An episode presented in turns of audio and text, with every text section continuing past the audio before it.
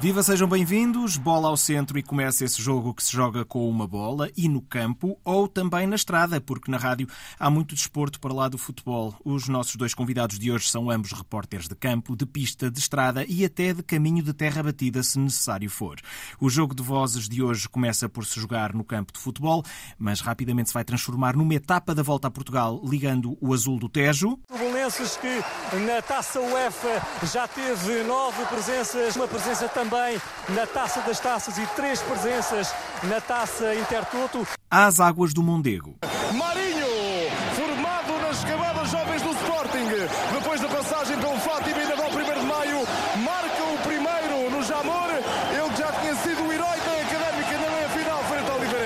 Não percebeu ainda? Já vai perceber.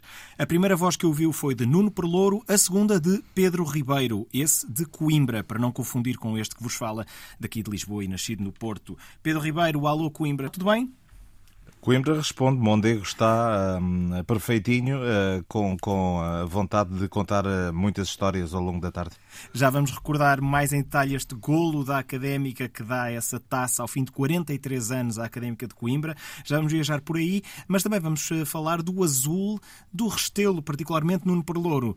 Um, muito especial para ti, Belenenses, não é? Muito especial. É uma história de amor que já vem dos meus avós dos meus dois avós, eh, um dos quais, o meu avô Silvino, que viu o Belenenses ser campeão em 45, 46.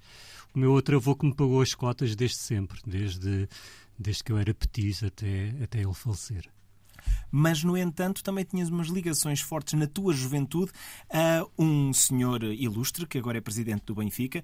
Eras eh, colega de equipa de futebol, eh, jogavas contra ele, ele deu-te alcunha de Baresi, mas vou deixar os nossos ouvintes com essa curiosidade, já voltamos a, a esse assunto aqui a pouco.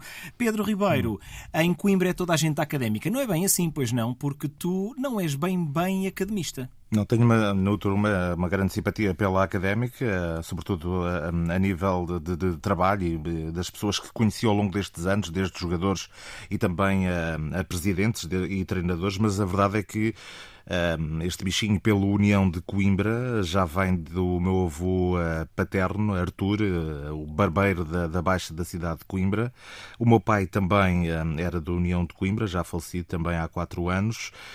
E eu sempre, sempre segui as pisadas de avô e, e pai no velhinho campo da Arregaça e, como tal, é aquele clube de, de, de paixão que tenho desde, desde pequenino, obviamente. Exatamente. No entanto, não há uma rivalidade doentia, digamos assim, entre a União. Isso já, já existiu noutro, noutros tempos. A académica não está a passar nesta altura um bom momento, a União também não, acaba de subir hum, de divisão, mas hoje as coisas são muito mais calmas entre jogadores, entre presidentes, entre adeptos dos dois clubes. Acho que eh, neste momento caminha-se para, para, para um ambiente agradável eh, na cidade de Coimbra. Só falta mesmo é o resto, o resto passa por, por eh, levar esses dois dois uh, clubes, uh, a Briosa e o emblema da Cruz de Santiago, até outros patamares.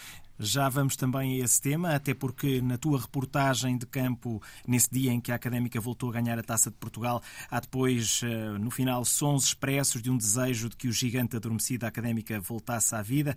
Entretanto, vamos à história do Baresi, porque eu não me esqueço, Nuno Perlouro. Estamos em que ano, mais ou menos? Estamos a falar de um jovem Nuno Perlouro. Vamos recuar que é 30 anos no tempo, mais ou menos? Sim, devia ter uns 16, 17 anos nessa altura. Eu estudei na Damaia e tive o privilégio de ter como colega o Rui Costa, o atual um, presidente do Benfica. Ele foi meu colega uh, de turma, de secretária, e eu, uh, ao longo dos anos, fui sempre falando com ele. E temos aqui uma história muito curiosa há meia dúzia de anos num jantar que houve de, de homenagem ao Chalana, eh, que infelizmente já faleceu. Uh, o Rui Costa estava a falar na altura com o Bruno Lage, com, com o treinador do Benfica. E eu aproximei-me de ambos, uh, sou muito amigo do Rui Costa, falámos sempre ao longo destes anos, e disse assim ao Mister, já viu, Mister, eu era colega de secretária do Rui Costa, fazia-lhe os testes de francês e ele tinha melhores notas do que eu. E ele, e ele respondeu-me assim, de uma forma muito engraçada: alguém tinha que trabalhar para mim para eu jogar a bola. E de facto, ele, com 16, 17 anos, jogava muito à bola. Ele jogava com a cabeça levantada, elegante a correr, fintava toda a gente, mas tinha dificuldades em driblar-me. E daí ter-me apelidado de Baresi, porque eu era de facto um jogador que nas peladinhas que fazíamos, tinha ali uns pés de veludo e conseguia-lhe tirar a bola. Ele apelidou-me de Baresi, que ficou até hoje. Aqui os meus colegas da, da rádio também me ainda pronunciam esse nome de Baresi. Eu não, eu não sei se o Pedro sabe, os nossos ouvintes, que, que, se falou uh, recentemente, caso o Otamendi saísse do Benfica, o Nuno podia ser o, substituto do Otamendi eh, no eixo da defensiva do Benfica. Ouvi, ouvi, esse boato uhum. e, ao que parece, o Nuno só recusa porque o coração dele é do Belenenses. Pois, é, é, a única é razão aí, pela é qual. Aí, é Aliás, o Rui Costa ficou muito zangado ao que parece. Ficou, ficou, ficou, estamos, estamos a lançar aqui um boato, atenção, isto é só brincadeira. No entanto, de alguma forma fechou-se um pouquinho esse ciclo uh, com este ano em que o Benfica é campeão e tu, Nuno, estás no estádio como repórter de campo, enquanto na tribuna Rui Costa se está a tornar o primeiro ex-jogador jogador português a ser campeão também como presidente de um clube. Vamos ouvir um momento desse Benfica-Santa Clara em que o Nuno Matos te passa a bola para descreveres o segundo gol do Benfica. O Benfica a deitar a mão ao 38. E tudo começa no livre do ataque da equipa do Santa Clara, a equipa do Benfica a conseguir cortar esse lance e depois uma cavalgada de João Mário a galgar vários metros, um lance puro de contra-ataque, combinação com Gonçalo Ramos e também com Rafa Silva e foi o pequenino do Benfica, o 27, a rematar a bola, de facto a embater num jogador do Santa Clara e a trair o guarda-redes Gabriel Batista e a anichar-se no fundo da baliza.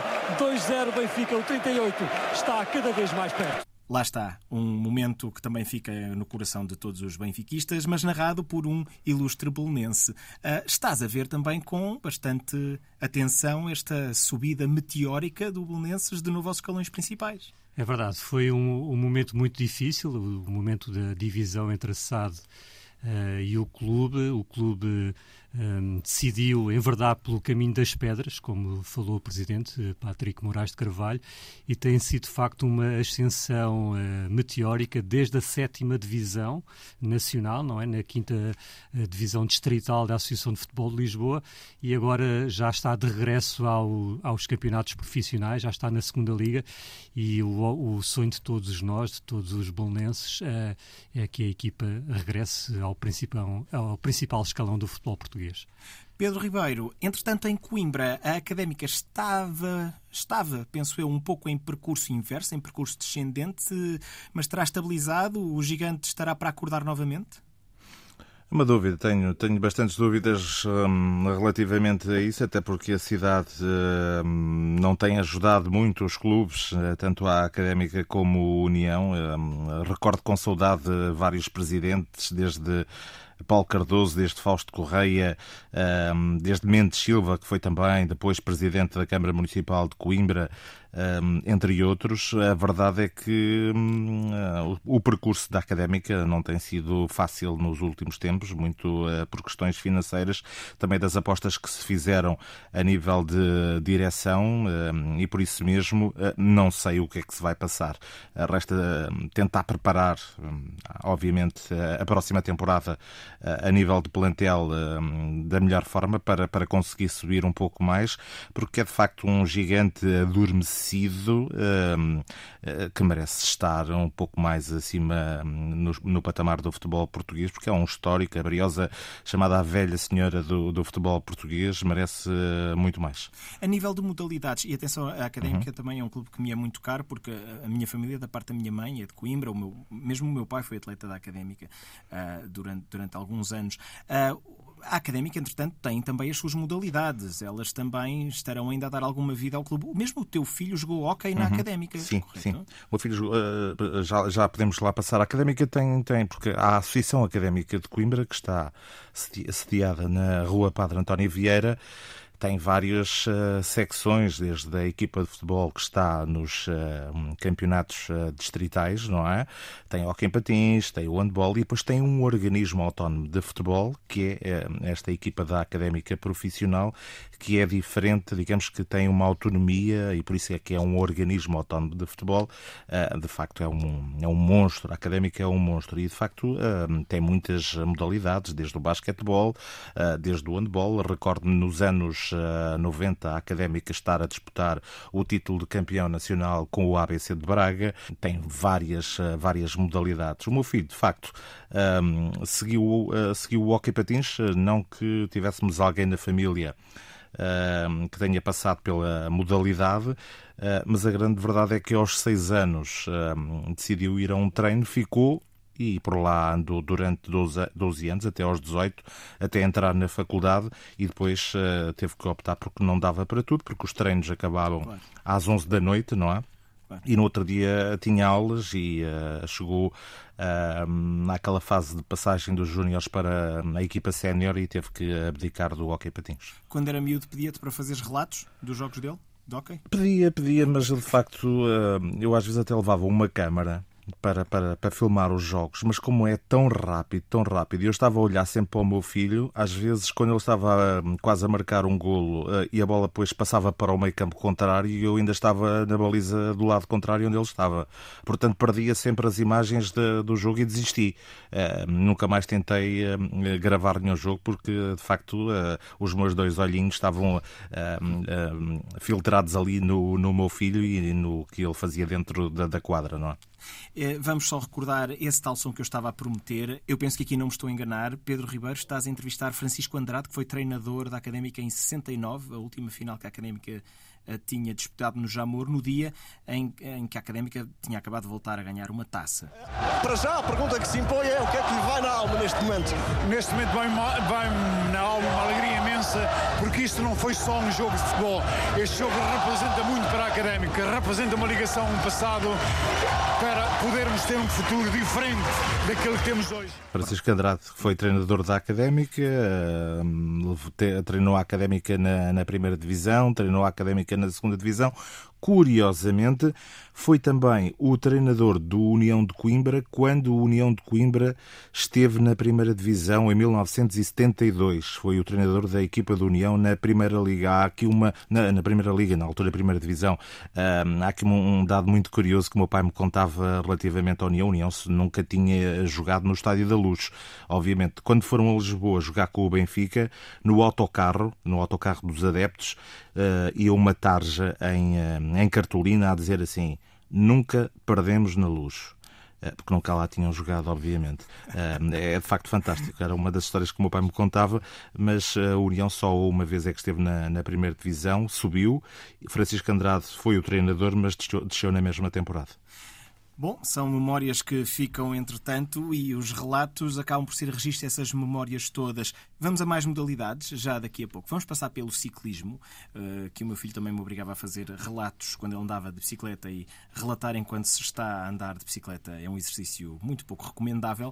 Mas, Nuno, eh, muitas vezes eh, a vida de um repórter de pista eh, passa para outras pistas, passa para a estrada às vezes, eh, e às vezes é preciso eh, relatar situações bastante sui generis que vão bem para além do desporto. Temos aqui um momento do Nuno Perlouro a ter que correr ao lado de um cortejo que leva a urna de Eusébio para o Panteão Nacional. Eu furei aqui um pouquinho o protocolo e estou a correr à frente das motos para perceber o que é que se está a passar. São milhares de adeptos do futebol, adeptos do Benfica, da Seleção Nacional, que uh, estão cada vez mais perto da zona do Panteão Nacional.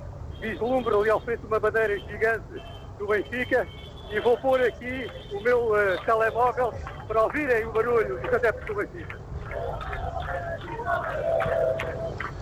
Reportagem do Nuno Perlouro, incansável o Nuno a acompanhar este longo percurso incansável Nuno Perlouro. É daqueles momentos em que tu tens, no fundo, que te desenrascar. Tem que ser. Uh, os velhos mestres uh, do jornalismo, e eu tive o privilégio de, quando entrei para, para a RTP, eu fiz o trajeto inverso. Normalmente faço o trajeto da, da, da rádio para a televisão, eu fiz o trajeto uh, inverso. Um, passei da, da, televisão para a rádio. E os uh, velhos mestres sempre diziam que, que, temos que dar tudo, nem que seja para, uh, para uma só pessoa. E é isso que, que, temos que fazer. E muitas vezes temos que usar o improviso uh, para tentar levar alguma informação ou melhor informação ao ouvinte. E naquele, naquele caso, quando o Eusébio estava a ir para, para, o, para o Panteão, a última, a última parte do cortejo era uma subida bastante inclinada que era impossível a moto uh, fazer esse trajeto. E então, o que é que eu fiz? Uh, saltei da moto e fui a correr ao lado do, ao lado do, de, do carro uh, fúnebre que trazia o Eusébio. Tentei ali no meio de, de, de, das minhas passadas transmitir o máximo de informação. Eh, estou ali um pouco cansado porque era de facto muito íngreme a subida, mas penso que tudo pelos ouvintes e esse é que é o, nosso, o objetivo do nosso trabalho, não é? E às vezes também é preciso uma certa lata, como por exemplo encontrar histórias escondidas, bem escondidas, do selecionador nacional de handball Paulo Jorge Pereira. Vamos ouvir. Confidenciou-me há pouco que usou sempre as mesmas cuecas nos jogos. Quer partilhar esse segredo com os nossos ouvintes?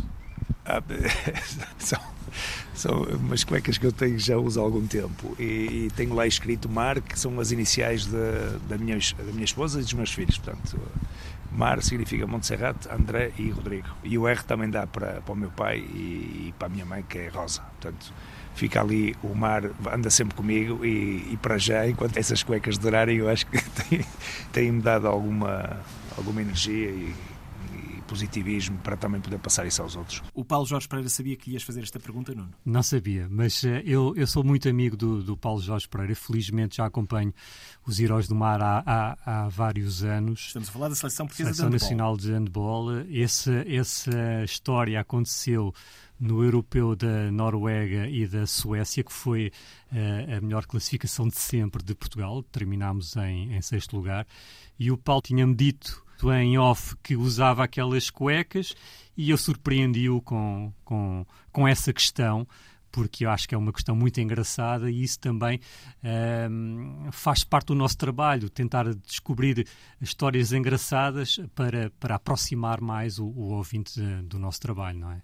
E acontece também no caso de profissionais como o Pedro Ribeiro, por estarem numa delegação um, uh, da Antena 1, uh, terem que ir muito para lá do desporto. Tu acabas por ter que tocar vários pianos. Tocamos todos os pianos e mais alguns que houvesse, eh, desde. desde cultura, política. Cultura, política, sociedade, espetáculo. Sim, tão depressa que ouvimos. Do, banco de tribunal. É, há, um pouco de, há um pouco de tudo, não é?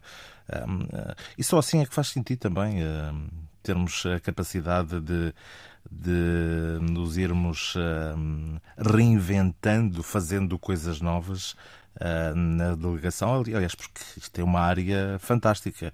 Uh, não nos podemos esquecer que temos aqui o Distrito de Coimbra, o Distrito de Leiria, o Distrito de Aveiro, o Distrito de Viseu entre Douro e Tejo, portanto, e depois temos um, uma área que vai desde o litoral, desde a Figueira da Foz, desde Ilhavo, desde a Marinha Grande, até ao pé da Serra da Estrela. Portanto, isto é uma área hum, enorme onde temos que fazer um pouco de tudo, não é? Estamos a jogar jogo de vozes com Nuno Perlouro e Pedro Ribeiro. Nuno Perlouro a partir dos estúdios de Lisboa, Pedro Ribeiro a partir dos estúdios de Coimbra, onde ele tão depressa tem que falar de desporto como tem que falar de serenatas monumentais. Boa noite, estamos desde Coimbra, estamos no Passo das Escolas onde está reunido o núcleo histórico da Universidade de Coimbra, a Porta Férrea, a Torre, a Via Latina e também, de repente, tem que fazer a moderação de debates entre candidatos às autárquicas. Bom dia, autárquicas 2017 na Antena 1, debate com os candidatos à Câmara Municipal de Coimbra, conselho com 18 freguesias, cerca de 135 mil habitantes que vão votar para eleger 11 vereadores. Lá está, Pedro Ribeiro, todos os pianos e mais alguns. Uhum. Acima de tudo, vocês são jornalistas. Da mesma forma como vos ouvimos a fazer desporto, ouvir-vos íamos sempre a fazer qualquer outro tema desde que se pudessem preparar. É assim? Precisamente. É o que, é o que, é o que, vier, é o que vier à rede é peixe, é como os pescadores, não?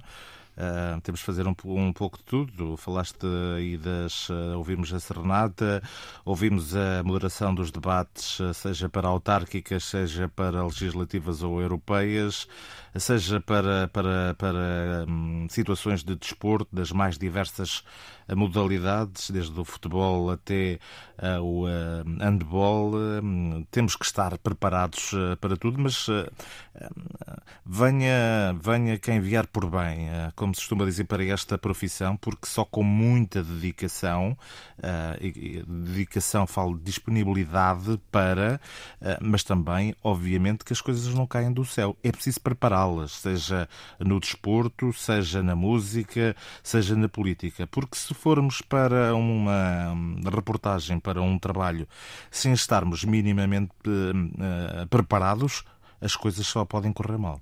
Nuno Perlouro, é isto, não é? Aqui uh, estás mais uh, alocado à divisão temática do desporto, mas um jornalista está preparado para tudo.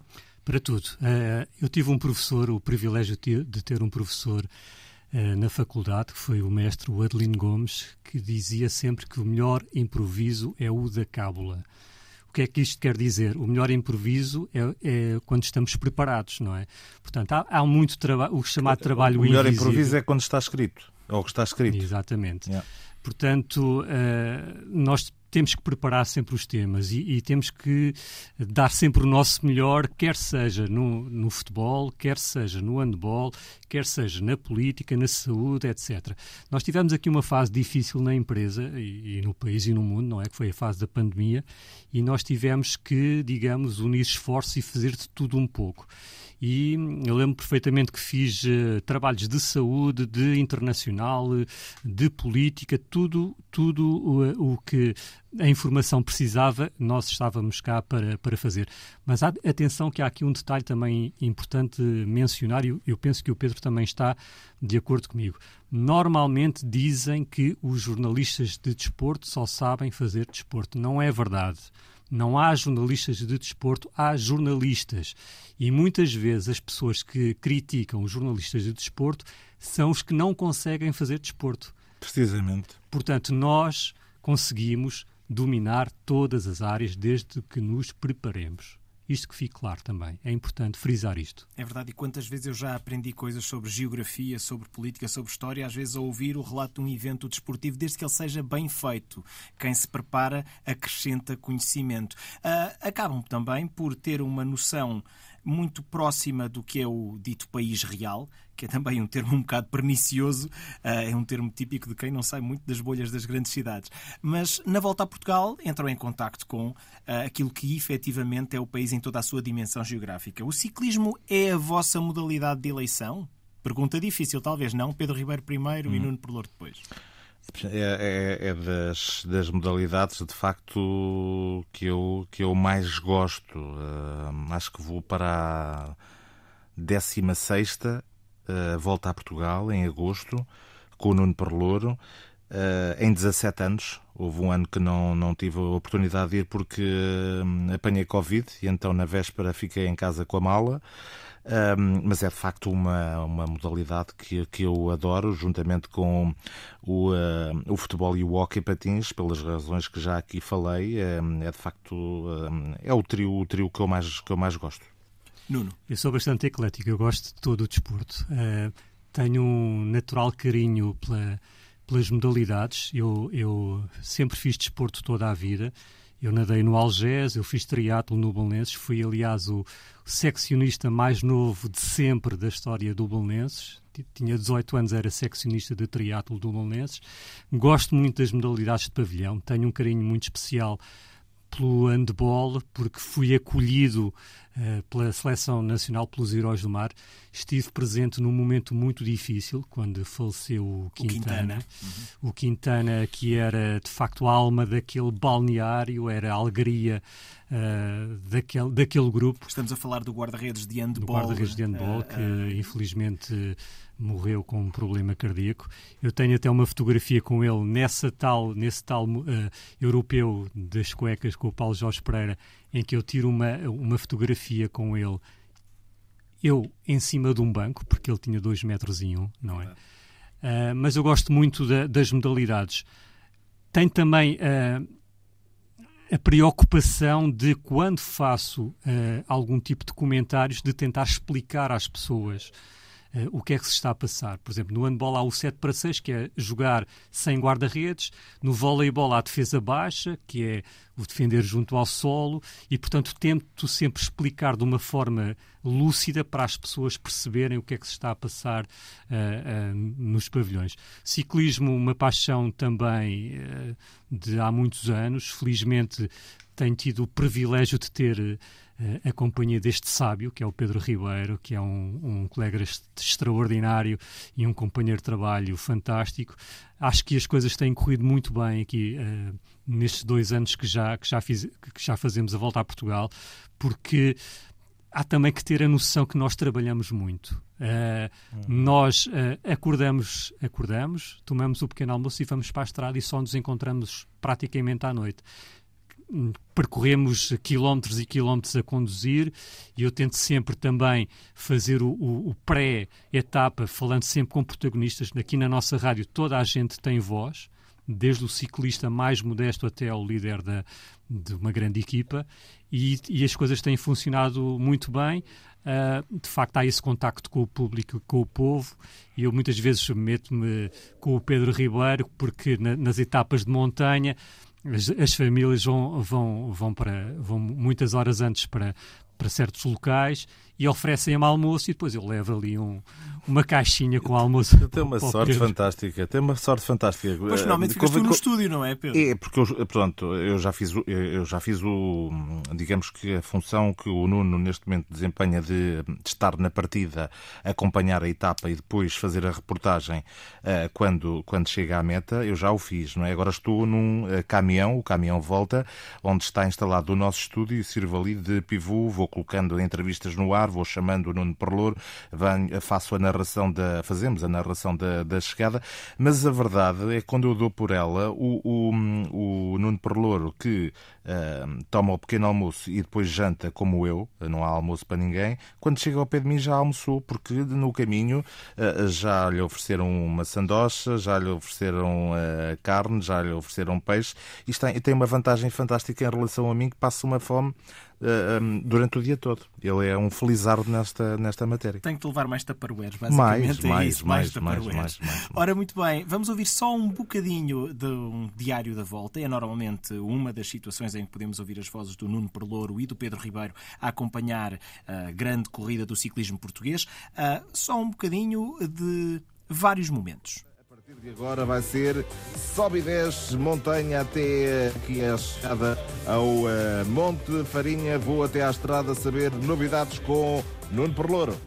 E depois de Frederico Figueiredo e Maurício Moreira, agora ao vez de ouvirmos o diretor desportivo do Boa Vista, equipa do corredor que ocupa o terceiro lugar da geral individual. São muitas as rádios regionais que estão na volta a Portugal, por vezes até trabalham de borla. O eh, jornalista Nuno Perlouro foi conhecer estes homens que acompanham a Volta a Portugal em bicicleta? São várias as rádios locais que estão a acompanhar a Volta a Portugal. Jorge Paulino, da Horizonte Algarve, diz que a cobertura desta rádio já é mundial. Vamos ver quem vai ser o primeiro a passar na reta da meta, quem vai ser o primeiro a cortar a linha. Já está, já está, já está. Aí está. Resta apenas saber o dorsal, porque do sítio onde me encontro, eh, Nuno Perlouro, não consegui perceber quem é o homem que é cortou 90, primeiro 92, 92, 92, 92, João Matias, da equipa Tafer. Eu estou a aprender a gostar um pouquinho mais de ciclismo convosco, porque eu gosto muito de andar de bicicleta, mas quando vejo a volta na televisão tenho alguma dificuldade em perceber a estratégia que há em torno destas corridas. Um, podem ter aqui um minutinho, mais ou menos contado, para tentar aliciar-me a gostar ainda mais de ciclismo. Pedro Ribeiro, Nuno Perlour, quem é que começa? Posso começar eu, Pedro. Uh, podes gostar do, do ciclismo quando no final das, das etapas vês o esgar de sofrimento dos, dos ciclistas. É de facto extraordinário, é, é um, um, esforço sobre-humano. Uh, eu, eu fiz triatlo, nem me compara nem me comparo sequer ao, ao que passam estes homens. Uh, infelizmente, a questão do doping tem abafado muito uh, o desempenho do, dos ciclistas, mas nós, quando há situações de doping, nós uh, esquecemos isso e, e focamos nesse, nesse trabalho que é dar voz aos ciclistas. E o esforço, de facto, deles é, é extraordinário. Só quem está perto deles, no final, é que pode dar conta de, do como é bom gostar de ciclismo. Pedro Ribeiro, alguns segundos para ti também, em uns 40. Começo pelo, tudo começa no, no uh, autocarro da equipa de manhã, onde é delineada toda a estratégia entre diretor desportivo e os uh, corredores. Depois, na estrada, um, é, é, uma coisa fantástica um, a luta entre equipas um, para, para se prepararem da melhor forma para, digamos, com uma etapa em linha, sem grandes problemas, ou uma etapa que vai terminar lá no alto. As equipas trabalham individualmente, colocam os seus homens uh, mais fortes uh, na frente. Depois há o carrossel no aproximar uh, da, da, da, etapa, onde puxa um, puxa o segundo, puxa o terceiro, puxa o quarto e o quinto é que vai para, para a vitória final, ou em sprint ou em montanha. Há também o homem, o aguadeiro, que durante a etapa deixa o pelotão, vem atrás ao carro, recebe instruções, leva as barras eh, para, para os seus companheiros, leva a água, os bidões com a água, e depois de hum, terminada a etapa, é de facto o que o Nuno Perlor disse, o cansaço, mas o cansaço que é doseado, dá para falar com o jornalista depois de, de, de determinada tirada, e eu, eu, eu gosto sempre de falar numa coisa que é, que é o seguinte: um, às vezes vemos um jogador de futebol com uma unha encravada uh, que não treina e que no uh, fim de semana a seguir fica de fora da convocatória por causa desse problema uh, no pé, no dedo do pé. O ciclista cai, cai da bicicleta, arranha-se, fica sem pele, fica com a carne viva, em sangue, mas termina a etapa e no dia a seguir está preparado para ajudar a sua equipa em mais uma etapa, seja na volta a Portugal, seja na Vuelta, seja no Giro ou no Tour. Vou ver com mais carinho as próximas etapas também e ouvir o Diário da Volta. Ouvindo Antena 1 é já agora em agosto também que vai poder acompanhar estas vozes. Nuno Perlouro e Pedro Ribeiro. E mais a mais, o ciclismo português está em altas agora. Por exemplo, João Almeida e Rui Costa estão a, aí com grandes prestações. E é também uma modalidade onde às vezes uh, o ciclista que é menos favorito ganha, e acontece a miúde, ganha contra todas as probabilidades, ou against all odds, como diriam os ingleses. Um, vale também no jogo de vozes ouvir as sugestões dos nossos convidados sobre filmes e livros, porque também por aí conhecemos muito destas vozes. Nuno Perlouro e Pedro Ribeiro costumam acompanhar todas as modalidades e mais algumas, e não só, jornalistas de mão cheia uh, e também leitores ávidos. Uh, vamos, vamos talvez começar pelos livros, uh, até porque o Nuno tem a sugestão talvez mais original. Da Antena 1 temos um programa de banda desenhada que é o Pranchas e Balões, do Rui Alves de Souza, e o Nuno qualquer dia ainda aparece lá falar sobre isto. A tua tese de licenciatura foi sobre banda desenhada. É, é verdade. É eu, eu trouxe aqui para, para junto de nós uh, o projeto de trabalho. Foi feito em 1994 e era hum, sobre o tema qual a importância da banda desenhada na sociedade. Depois uh, percorro aqui várias, várias técnicas, não só gráficas, como também de expressão, um, e realmente a banda desenhada foi sempre algo que me acompanhou desde muito novo. Eu lembro-me que ia à casa do meu padrinho, que foi uma pessoa extraordinária, que fez diálise durante 30 anos, um caso muito raro, uh, e ele tinha, uh, tinha as, as, aventuras do Asterix em francês. Daí também a minha predileção pelo francês. E de facto. Um, o livro que eu escolhi é um, um livro do, do, Asterix, que eu acho que é de facto um livro uh, excelente, que é o Asterix Legionário, que é uma gargalhada do início ao fim. Uh, a história é muito simples, é o, o mítico Obelix que uh, se apaixona por uma, por uma jovem chamada Falbala, Uh, e ele, de tal forma, está apaixonado que vai derrubando árvores, uh, fica, uh, fica perto das estribeiras, vai agredindo os romanos, mas a, a pobre da Falbala tinha um noivo que tinha sido sequestrado pelos, pelos romanos, e então o Asterix e o Obelix alistam-se na, na, na, legião romana para tentar resgatar o Tragicomix, que era o o noivo desta jovem. Os nomes são fantásticos no Asterix. É maravilhoso. que não se pode perder. Eu acho que o texto do, do, do Goscinny é muito engraçado. Ele uh, vai buscar uh, nesta aventura outras personagens de, de, outras, de outras edições, como um Bertão, um egípcio, até um lusitano, não é? Sim. Há, um, há o tal momento em que pergunta ao lusitano: podes cantar alguma coisa? Não, não, mas se quiserem posso recitar, que isto é um país de poetas. É? Exatamente, é, é, muito bom. E os desenhos do Uderzo são também sublimes, já que ele consegue reunir várias culturas num só quadradinho. E eu aconselho vivamente a lerem esta história do Asterix. Asterix Legionário. Toda a obra, aliás, eh, original do, do Asterix é excelente, em português ou em francês, aconselho sempre. O meu preferido é o Domínio dos Deuses, já agora. Também é muito bom. Aborda o tema da gentrificação uns 30 anos antes dela começar a assolar-nos. Mas isso, vejam depois, vão, vão atrás, eh, porque vale sempre a pena. Entretanto, Pedro, fomos aos clássicos, mas fomos a clássicos muito bonitos. Tu gostas muito dos uh, Miseráveis, de Vitor Hugo, uhum. mas vamos para os Maias, até porque é aquele livro, eu adoro os Maias também, sou suspeito, é uhum. é aquele livro que devia ser mais bem amado pela, pelas pessoas em Portugal, ah, não achas? Sim, claro, claro. Querosiano, profundo eu, já vai, há vários anos, e muito preocupa porque recordo-me recordo-me que quando fiz o exame do 12 ano para entrar na, na, na universidade, como era de humanidades, era um dos livros obrigatórios e foi um dos livros que me saiu no exame de acesso à universidade. É de facto um. Lá, podíamos estar aqui horas e horas a falar. Muitas pessoas não gostam das descrições longas, mas hum, as descrições é longas do vou... essa têm alma. É, é as descrições são a alma do é, espaço. É, é, por, é por aí que eu ia começar, desde a descrição do caminho para Sintra. Estou só aqui a lembrar-me de algumas coisas que, que, que, me recordo. A do Jornal à Tarde, que é hilariante também. Exatamente. Da descrição do Palácio do Ramalhete.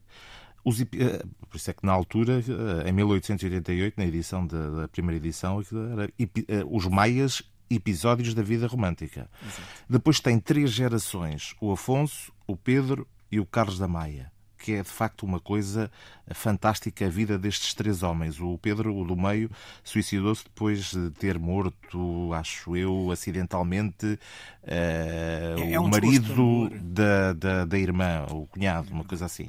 Um, e depois temos a educação britânica, que também entra no, nos Maias, do Carlos, uh, que se apaixona depois pela, pela Maria Eduarda, uh, que são irmãos, não é? E há essa situação de incesto é de facto um livro uh, completíssimo. Uh, a vários níveis que eu recomendo a qualquer pessoa. Eu já li várias vezes os Maias uh, ao longo destes anos e onde revemos a nossa alma, porque os maias mantêm-se extremamente atuais. Aliás, com toda a escrita do Essa acontece um bocado Com, isso. Completamente. As críticas sociais aparecem lá em vários episódios, eh, desde a, desde a situação boémia eh, em Coimbra, com, com a crítica à sociedade de então. Eh, o jantar com o Alencar, o, em que se fala de invadir. Espanha, de sermos invadidos pelos espanhóis. É. Exatamente. É? E depois aquela figura mítica do Ega, que é um autêntico alcoviteiro que sabe tudo e mais alguma coisa e conta a toda a gente o que se passa, que também retrata um pouco uh, do que hoje em dia o português é, na minha opinião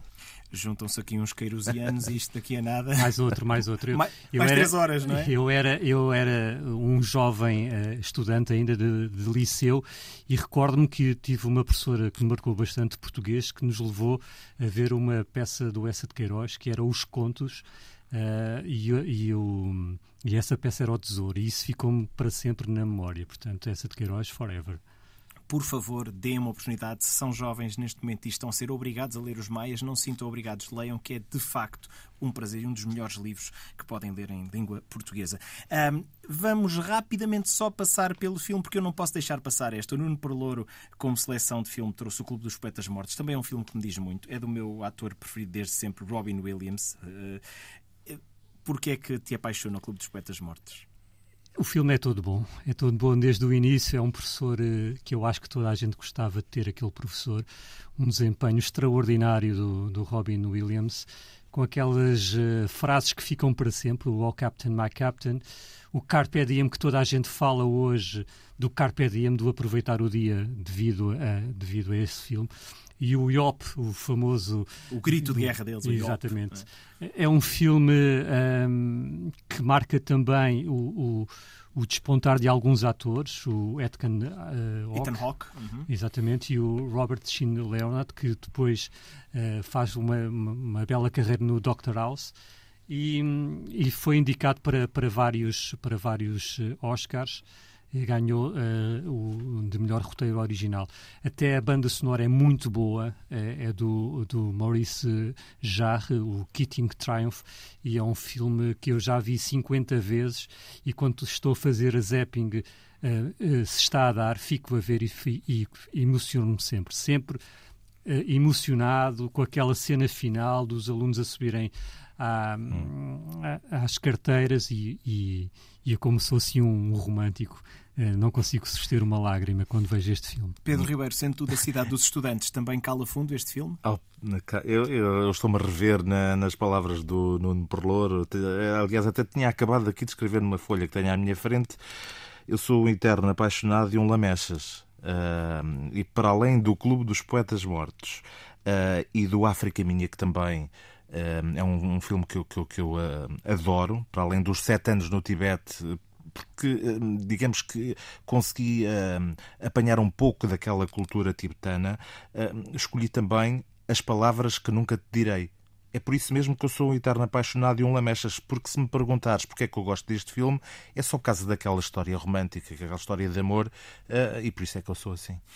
Foi um enorme prazer falar convosco, Nuno Perlouro e Pedro Ribeiro. Chegou ao fim esta etapa, tenho duas camisolas amarelas para ambos. Este jogo de vozes faz-se em dupla sempre que os repórteres de pista entram em campo e, como sempre, empataram. A cada semana, ao longo deste fezo, vamos dar a conhecer melhor os relatadores e repórteres de pista que trazem a cada jornada ou noite europeia as emoções do desporto a cada ouvinte Antena 1, em Portugal e mundo fora. O meu nome é Pedro Miguel Ribeiro, este programa é também uma ideia de Ricardo Soares. Para a semana voltamos a jogar Jogo de Vozes. Nuno, Pedro, muito obrigado. Foi um prazer. Ficamos então com a balada de despedida do 5 ano jurídico 88-89, Fato Coimbra a fechar, Jogo de Vozes. Até à próxima.